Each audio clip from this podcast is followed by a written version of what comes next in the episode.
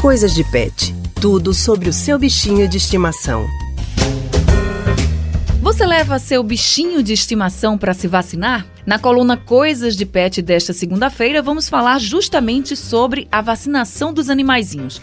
Para conversar com a gente sobre esse assunto, estamos recebendo a colunista Priscila Miranda. Priscila, boa tarde para você, seja muito bem-vinda ao Rádio Livre. Oi, Anne. Oi, Raudney. Obrigada e boa tarde. Olá, Priscila. Seja bem-vinda, hein? Para falar para a gente qual a importância da vacinação dos pets. É necessário mesmo, Pri? É necessário sim, Raul, para que a saúde do animal fique bem e doenças graves sejam evitadas. É fundamental que os donos dos animais levem eles para tomar as vacinas principais. E quais são, então, essas vacinas principais? A gente tendo aí como exemplo o gatinho e também o cachorrinho, Priscila. Existem algumas, Anne. Eu conversei com o médico veterinário Alcides Arruda, que listou algumas dessas vacinas importantes para cães e gatos. Vamos ouvi-lo. É, com relação às vacinas essenciais para os cães, as mais importantes são é, na primeira idade dos cães, ou seja, quando eles são filhotes, é a vacina para parvovirose, sinomose, também a leptospirose, hepatite, adenovírus tipo 2, para influenza e coronavírus. Com relação à corona, após os seis meses, essa doença é autolimitante, então não tem essa necessidade de você vacinar um, cão para corona a partir dos seis meses. E também a partir dos quatro meses, a vacina antirrábica. É, para cães que têm um convívio é, dentro de casa e principalmente quando se tem crianças na casa, deve-se também fazer a vacina para a giardia. E animais que vivem em regiões próximas às matas, é a vacina para a leishmaniose.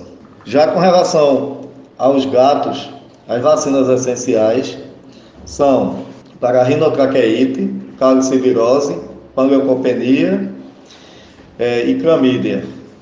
Tem também a vacina para FIV e FeLV, que são as, as viroses que causam imunodeficiência e imunossupressão nesses gatos.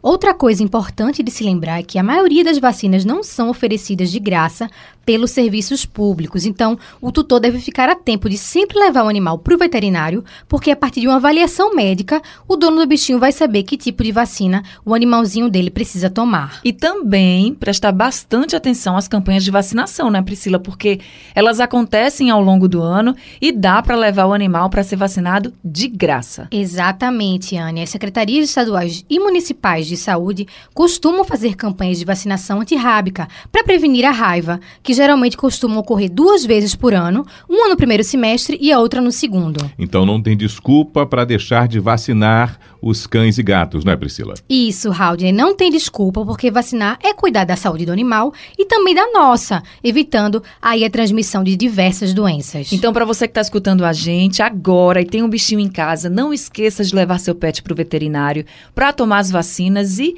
assim todo mundo vai ficar bem saudável. Priscila, muito obrigada pelas informações e por mais essa participação aqui no Rádio Livre, viu? Uma boa tarde para você e até segunda. Ah, eu que agradeço a vocês, Anne Haldney, e semana que vem tem mais assuntos sobre os bichos de estimação. Tchau, tchau, Priscila.